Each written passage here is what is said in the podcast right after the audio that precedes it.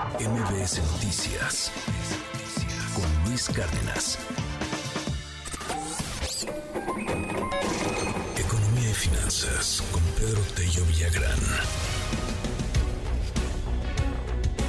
En otros asuntos económicos, la exportación de chocolate recupera el nivel prepandemia y se prepara para aumentar su presencia en los Estados Unidos que bueno, en una de esas también pues habría que exportarlo a otros países del mundo, ¿no? Este, no nada más a Estados Unidos con esta nueva tendencia, a Rusia, por ejemplo, estaría padre, a Nicaragua, los que invitamos al desfile. Pedro, ¿cómo estás? Muy buenos días. No les des ideas, Luis, por favor. eh, ya que podría salir mal si, si ya nos pusieron en un billete del BRICS, hombre. qué país, por Dios, qué país.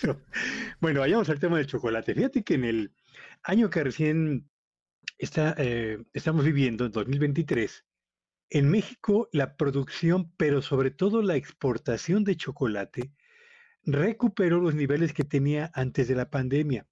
¿Por qué es importante esta noticia? Lo es por dos razones.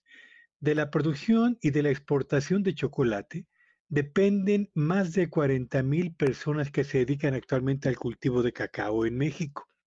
Y recordemos, a pesar de que México es el país de origen del cacao a escala mundial, no figuramos ni siquiera entre los 10 principales productores de cacao en el mundo. Costa del Marfil, Ghana, Indonesia, Nigeria y Brasil aportan en conjunto el 79% de la producción mundial de cacao.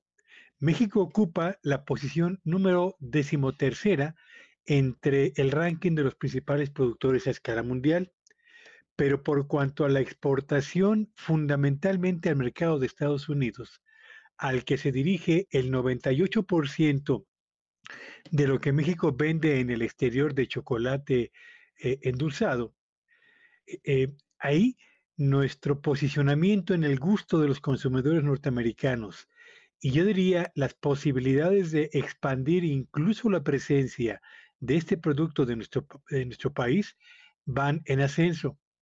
Y son tan relevantes como que de ello dependen economías como la de Tabasco y de Chiapas, que generan en conjunto cerca del 90% de la producción de cacao en México. Así que a pesar de que somos los países originarios del cacao, y no obstante que no estamos entre los 10 más importantes del orbe por cuanto a producción, el peso y la importancia que tiene la producción, el procesamiento y la exportación de cacao en entidades federativas, particularmente del sureste, es hoy en día una de las más importantes. Y qué bueno, qué bueno que el producto procesado y, y empaquetado como chocolate que se dirige hacia Estados Unidos ha recuperado buena parte del terreno que había perdido desde el año 2020, eh, Luis, porque finalmente representa la oportunidad de crecimiento de eh, e, economías regionales importantes y particularmente de economías familiares que dependen especialmente de la producción, del procesamiento y desde luego de toda la labor de exportación del cacao. Sin duda, una buena noticia para un producto típicamente mexicano. Muchísimas gracias, querido Pedro. Bueno, pues ahí está, aunque sea una buena noticia entre tantas malas, ya estaremos platicando de, de muchas cosas que se vendrán en materia económica, particularmente por el presupuesto, por estas tendencias ideológicas. Ya lo platicaremos, querido Pedro. Te seguimos en tu red.